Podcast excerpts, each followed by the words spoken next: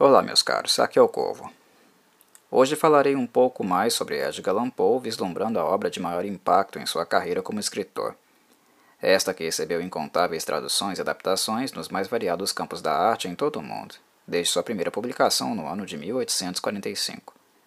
Falo, é claro, do poema The Raven, O Corvo. Colocando-me como brasileiro, na perspectiva de alguém nascido e criado neste país tropical, me sinto confortável para dizer que este poema foi e continua sendo o cartão de visitas de Poe para o nosso povo. Como nenhum outro texto, ele recebeu a atenção de renomados literários do nosso país, que tiveram pela obra um amor profundo, notório.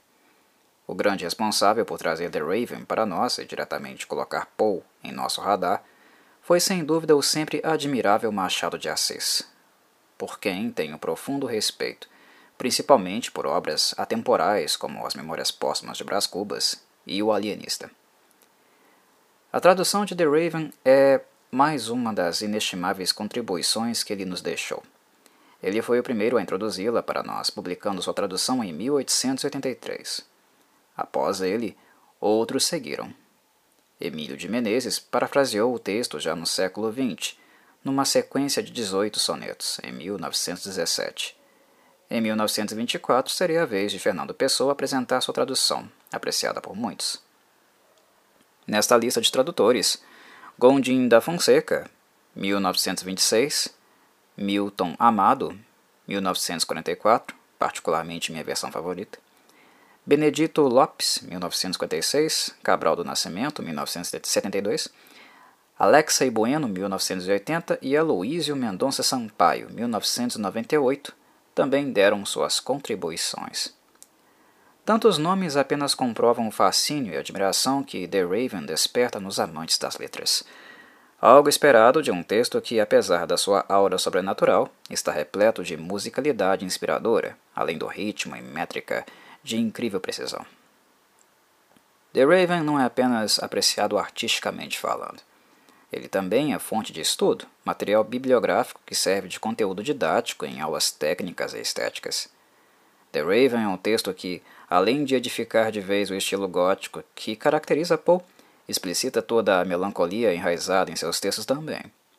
E avalio que, para compreender um pouco mais claramente onde a sua mente e coração se situavam quando ele escreveu o poema, Talvez seja necessário recordar os altos e baixos que ele estava vivenciando até o momento onde finalmente conseguiu publicá-lo. Importante dizer que a data precisa de quando Poe o escreveu é desconhecida. Não se sabe, para ser franco. O que temos é a data da publicação, 29 de janeiro de 1845, no New York Evening Mirror. É sabido que o texto foi rejeitado previamente em mais de uma ocasião. O período, principalmente os últimos cinco anos prévios à publicação, são um pouco elucidativos sobre o que acabou vazando neste poema, embora Poe tenha defendido no seu ensaio A Filosofia da Composição, de 1846, que sua abordagem com o texto foi exclusivamente lógica e metódica. No entanto, creio que seja claro para o ouvinte que, por mais que usemos lógica e técnica, o caráter de um texto literário nunca deixa de ser emocional na sua essência. Isto fica bastante evidente quando nos damos conta da emotividade presente no poema. O aspecto humano, qualitativo de nossa natureza, jamais nos abandona mesmo quando estamos buscando por alguma exatidão em nossa escrita. Perder nossa identidade, reprimir totalmente as emoções durante a escrita não é algo que pertence ao mundo factível. Em termos conceituais, Poe se inspirou em Charles Dickens para criar seu próprio corvo falante, e foi Elizabeth Barrett quem elucidou e inspirou a forma da composição, principalmente em termos de ritmo e métrica. Mas, fora isso, imagino que o que descobrimos lendo The Raven são fragmentos biográficos de uma vida que está em desgraça, prestes a mergulhar nela ainda mais profundamente. Para justificar isso, relembremos alguns fatos históricos da breve vida de Poe naquele momento. Bem, é sabido que sua vida desregrada e indisciplinada o levou praticamente à ruína. Poe foi rejeitado tanto em instituição acadêmica, mais precisamente na Universidade de Virgínia, quanto na militar, no caso a Academia Militar de West Point. Um boêmio e adepto aos prazeres ilusórios do álcool, foi em Baltimore que ele começou a ter de fato um ofício e a ganhar algum dinheiro, que acredita-se que tenha sido 10 dólares por semana, escrevendo para uma revista semanal. O ponto de virada na vida de Paul, que o levaria aos anos mais pacíficos da sua vida, se deu justamente em um dos mais polêmicos episódios da sua biografia, o casamento com sua prima Virginia Clem, na década de 1830. Virginia tinha apenas 13 anos de idade, enquanto Paul já estava chegando quase na casa dos 30. Como as fontes documentais sobre Virginia e Edgar são bastante escassas e imprecisas, alguns biógrafos discordam sobre a natureza do relacionamento dos dois. Alguns acreditam que a relação não escalou para a dimensão sexual, enquanto outros afirmam que certamente esse foi o caso. Considerando a época, eu corvo estou certamente com o segundo grupo e penso que aqueles que tentam sugerir que Paul não tenha tido relações de cunho sexual com Virginia estão apenas querendo limpar sua imagem, que francamente já não era limpa há muitos anos. Paul era reconhecidamente um desordeiro, dado aos prazeres carnais, e foi justamente devido a orgias e vida boêmia que ele foi expulso das instituições que frequentou. Não me surpreende em nada ele se envolver com uma pré-adolescente, pois o histórico de vida dele apontava para isso. Não enganarei você, meu ouvinte. Vários dos escritores clássicos possuem episódios bizarros e moralmente condenáveis em suas biografias, e Poe não foi exceção e não serei eu que tentarei tapar o sol com a peneira. Dito isso, registrado ficou que o casamento com Virginia fez bem a Paul, mentalmente falando. Dependente do álcool, surpreendentemente foi a jovem que o ajudou a se afastar da bebida e ter alguma estabilidade nos anos seguintes. Pelo que consta, Virginia tinha uma influência muito grande em seu comportamento. Os últimos anos da década de 1830 foram, nesse aspecto, os mais saudáveis física e mentalmente para ele. Isso até Virginia contrair a tuberculose em 1842.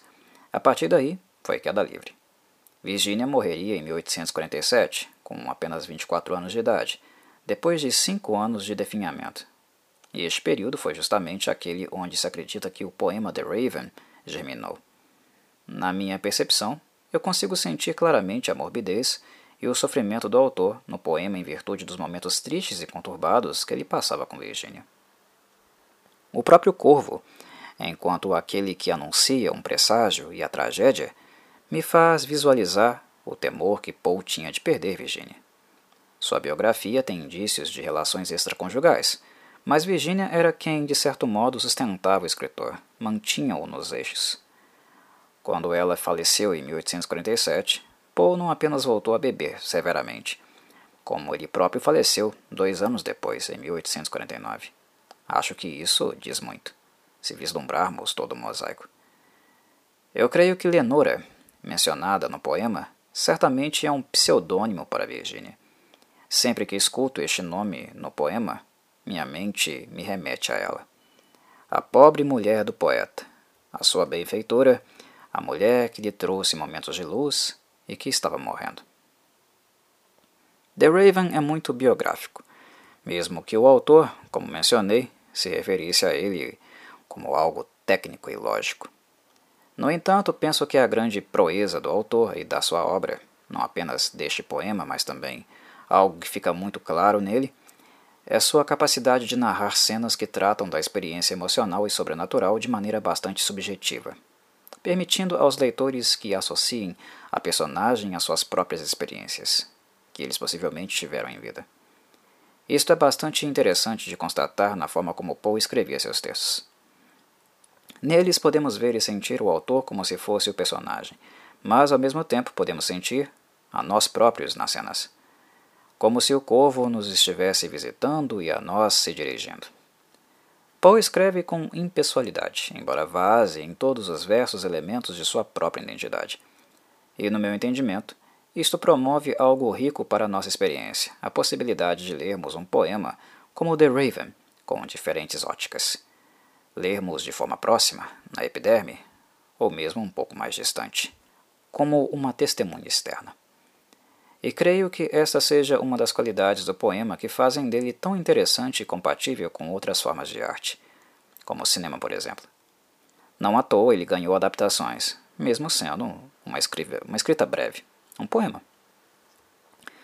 Mencionando resumidamente os acontecimentos narrados nele, nós acompanhamos um homem solitário, junto à lareira, numa noite sombria, consultando tomos de ciências ancestrais na tentativa de tirar tirar da mente a memória da morte da sua amada Lenora. Daí ele escuta uma batida na porta, na porta do quarto. Vai até ela e não encontra ninguém. No entanto, ao passo que ela se repete, ele constata que ela, na verdade, estava vindo da janela. Ao abri-la, um corvo adentra o recinto, pousando sobre um busto da deusa Atena. O homem então pergunta ao corvo qual seria o seu nome, porque ele, em seguida, responde apenas com a expressão Nevermore, nunca mais, surpreendendo o homem que não esperava resposta alguma, embora tivesse feito a pergunta. O corvo nada mais diz além desta expressão. Pouco depois, o homem medita que, em breve, o corvo também baterá asas e deixará sua vida, assim como muitos outros que antes passaram por ela, levando consigo também as suas esperanças. O corvo então repete: Nunca mais. Como se tivesse lido os seus pensamentos. Deprimido, o homem passa a argumentar que o corvo, o corvo aprendeu tal expressão com algum mestre infeliz e que seria esta a única coisa que ele conhecia. Porém, tal constatação não é capaz de desmotivá-lo a estudar e descobrir algo a mais sobre o animal, e assim ele puxa uma cadeira e senta-se de frente para a ave negra. Encarando-a, a memória de Lenora retorna aos seus pensamentos, fazendo-o sentir o ar mais denso, como se estivesse na presença de anjos. Ele indaga se este seria um sinal divino para que ele superasse a memória de Lenora. E, assim, mais uma vez, o corvo intervém, dando a entender que o homem jamais ficaria livre das suas memórias e, consequentemente, do seu tormento. Isso desperta sua fúria, excomungando o corvo e sua profecia. Porém, no último ato, ele pergunta à ave se algum dia se reuniria no céu com Lenora, onde o corvo volta a repetir: Nunca mais. Acusando-o de mentiroso, o homem clama para que ele retorne à costa plutoniana, certamente uma referência a Plutão, deus dos mortos na mitologia romana, uma incorporação do Hades na mitologia grega. O corvo, porém, não se move. Ele continua repousando sobre o bolso de Atena, onde então o homem passa a admitir que sua alma estará, daqui em diante, presa sobre a sombra do corvo, e nunca mais se erguerá. E assim o poema termina. No ensaio A Filosofia da Composição, Poe deixou muito claro que escolher o corvo como símbolo para o poema não foi algo aleatório. O escritor tinha como objetivo se apoiar no tom lúgubre que a ave evoca no imaginário coletivo da sociedade, algo que é oriundo das mitologias clássicas e ainda persiste. E Poe, após isso, começa a brincar ambiguamente tocando no real e no mitológico, mas sem apontar onde deveras o texto se situa. Mitológico porque, ao evocar a simbologia do corvo e fazê-lo falar, nós teríamos a percepção da ave como um ser sobrenatural. No entanto, e ao mesmo tempo, é válido lembrar que o autor faz a ave mencionar apenas um termo, nevermore, algo que não é incomum no reino animal, principalmente quando falamos de aves e a capacidade delas de aprender a emitir sons. Neste sentido, o poema adentra o mundo racional e o sobrenatural ao mesmo tempo. É possível lê-lo e interpretá-lo de ambas as maneiras. De certo modo, creio que aquilo que realmente fala mais alto, que é algo, algo mais categórico, é o fato do corvo ser uma alegoria da morte. Independente da maneira que o interpretamos, seu tom profético indica a finitude, reafirma a todo tempo a perda, o sentimento do luto, a impossibilidade de reencontro com a amada e as fatalidades da vida. O corvo se torna um símbolo que representa tudo isso, e assim provoca a tortura ao homem por constantemente relembrá-lo da sua perda e de outras que virão, eliciando assim a desolação e revolta que ele sente com a morte, aquilo que escapa ao nosso conhecimento, poder e não podemos vencer. A seguir, para terminar, narrarei The Raven, segundo a tradução feita por Milton Amado, a qual gosto bastante. Vamos a ela. Foi uma vez. Eu refletia meia-noite erma e sombria, a ler doutrinas de outro tempo em curiosíssimos manuais. E exausto, quase adormecido, ouvi de súbito um ruído, tal qual se houvesse alguém batido à minha porta devagar. É alguém, fiquei a murmurar, que bate a porta devagar. Sim, é só isso e nada mais. Ah, claramente eu relembro. Era no gélido dezembro, e o fogo, agônico, animava o chão de sombras fantasmais. Ansiando ver a noite finda, em vão, a ler, buscava ainda algum remédio à amarga, infinda, atroz saudade de Lenora. Essa, mais bela do que a aurora, a quem nos céus chamam Lenora. E nome aqui já não tem mais. A seda rubra da cortina arfava em lúgubre sordina, arrepiando-me e evocando ignotos medos sepulcrais. De susto em pávida arritmia, o coração veloz batia, e a sossegá-la repetia. É um visitante e pede abrigo. Chegando tarde, algum amigo está a bater e pede abrigo. É apenas isso, e nada mais. Ergui-me após, e calma, enfim, sem hesitar, falei assim. Perdoai, senhora, ou meu senhor, se há muito aí fora me esperais. Mas é que estava adormecido e foi tão débil o batido, que eu mal podia ter ouvido alguém chamar à minha porta, assim de leve, em hora morta. Escancarei então a porta, escuridão e nada mais. Sondei a noite erma e tranquila. Olhei-a a fundo, a perquiri-la, sonhando sonhos que ninguém, ninguém ousou sonhar iguais. Estarrecido de ânsia e medo, ante o negror imoto e quedo, só o nome ouvi, quase em segredo eu dizia. E foi, Lenora. E o eco, em voz evocadora, o repetiu também, Lenora. Depois, silêncio e nada mais. Com a alma em febre, eu novamente entrei no quarto, e de repente, mais forte, o ruído recomeça e repercute nos vitrais. É na janela, penso então. Por que agitar-me de aflição? Conserva a calma, coração. É na janela, onde agourento o vento sopra. É só do vento esse rumor surdo e agourento. É o vento, só, e nada mais. Abra a janela e eis que, em tumulto, a esvoaçar penetra um vulto. É um corvo hierático e soberbo, egresso de eras ancestrais.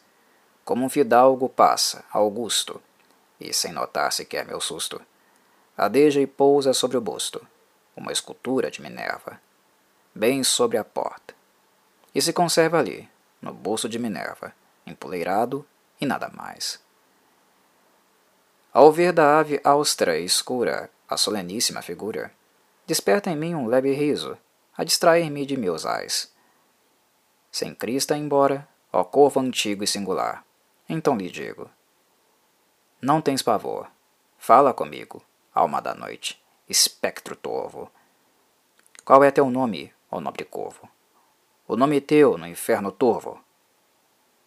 E o corvo disse: Nunca mais. Maravilhou-me que falasse uma ave rude dessa classe, misteriosa esfinge negra, a retorquir-me em termos tais, pois nunca soube de vivente algum, outrora ou no presente, que igual surpresa experimente, a de encontrar em sua porta uma ave ou fera, pouco importa, empoleirada em sua porta, e que se chame Nunca Mais. Diversa coisa não dizia, ali pousada, a ave sombria, com a alma inteira a se espelhar naquelas sílabas fatais. Murmuro, então, vendo-a serena e sem mover uma só pena, enquanto a mágoa me envenena. Amigos, sempre vão-se embora, como a esperança a ouvir a aurora. Ele também há de ir-se embora. E disse o corvo: Nunca mais. Vara o silêncio, com tal nexo. Essa resposta que perplexo, julgo. É só isso que ele diz. Duas palavras sempre iguais. Soube-as de um dono a quem tortura uma implacável desventura, e a quem, repleto de amargura, apenas resta um ritornelo. De seu cantar, do morto anelo, um epitáfio.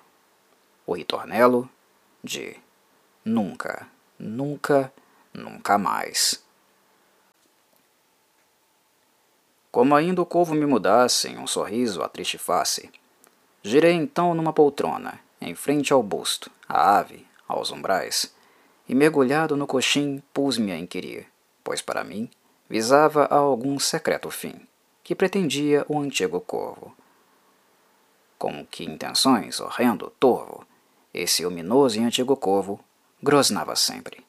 Nunca mais. Sentindo da ave incandescente o olhar queimar-me fixamente, eu me abismava absorto e mudo em deduções conjeturais. Cismava a fronte reclinada a descansar, sob a almofada, dessa poltrona veludada em que a luz cai suavemente, dessa poltrona em que ela, ausente, a luz cai suavemente. Já não repousa, ah! Nunca mais?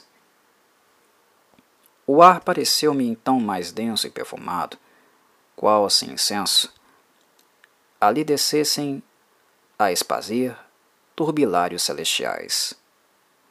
Mísero! exclamo. Enfim teu Deus te dá, mandando os anjos seus. Esquecimento, lá dos céus, para a saudade de Lenora. Soube-o, Nepentes. Soube-o agora. Esquece, ouvida essa Lenora. E o corvo disse: Nunca mais. Profeta. Brado. Ó ser do mal, profeta sempre ave infernal que o tentador lançou do abismo, ou que arrojaram temporais, de algum naufrágio a esta maldita estéril terra, a esta precita mansão de horror, que o horror habita, imploro, dízimo em verdade. Existe um bálsamo em Galad? Imploro, dízimo em verdade. E o corvo disse: Nunca mais profeta! exclamo. Ó ser do mal! Profeta sempre, a ave infernal! Pelo alto céu, por esse Deus que adoram todos os mortais. Fala-se esta alma sob o guante atroz da dor, no Éden distante, verá a deusa fulgurante, a quem nos céus chamam Lenora. Essa, mais bela do que a aurora, a quem nos céus chamam Lenora. E o corvo disse: Nunca mais. Seja isso a nossa despedida. Ergo-me e grito, a alma incendida. Volta de novo a tempestade aos negros antros infernais. Nem leve pluma de ti reste aqui, que tal mentira ateste. Deixa-me só neste ermo agreste. Alça teu voo dessa porta. Retira a garra que me corta o peito e vai-te dessa porta. E o corvo disse: nunca mais. E lá ficou, hirto sombrio, ainda hoje o vejo, horas a fio, sobre o alvo busto de Minerva, inerte sempre em meus umbrais. No seu olhar medonho e enorme, o anjo do mal, em sonhos, dorme, e a luz da lâmpada disforme atira ao chão a sua sombra. Nela que ondula sobre a alfombra está minha alma, e presa à sombra, não há de erguer-se, ai, nunca mais. Encerro por aqui, meus caros. Saudações corvídeas.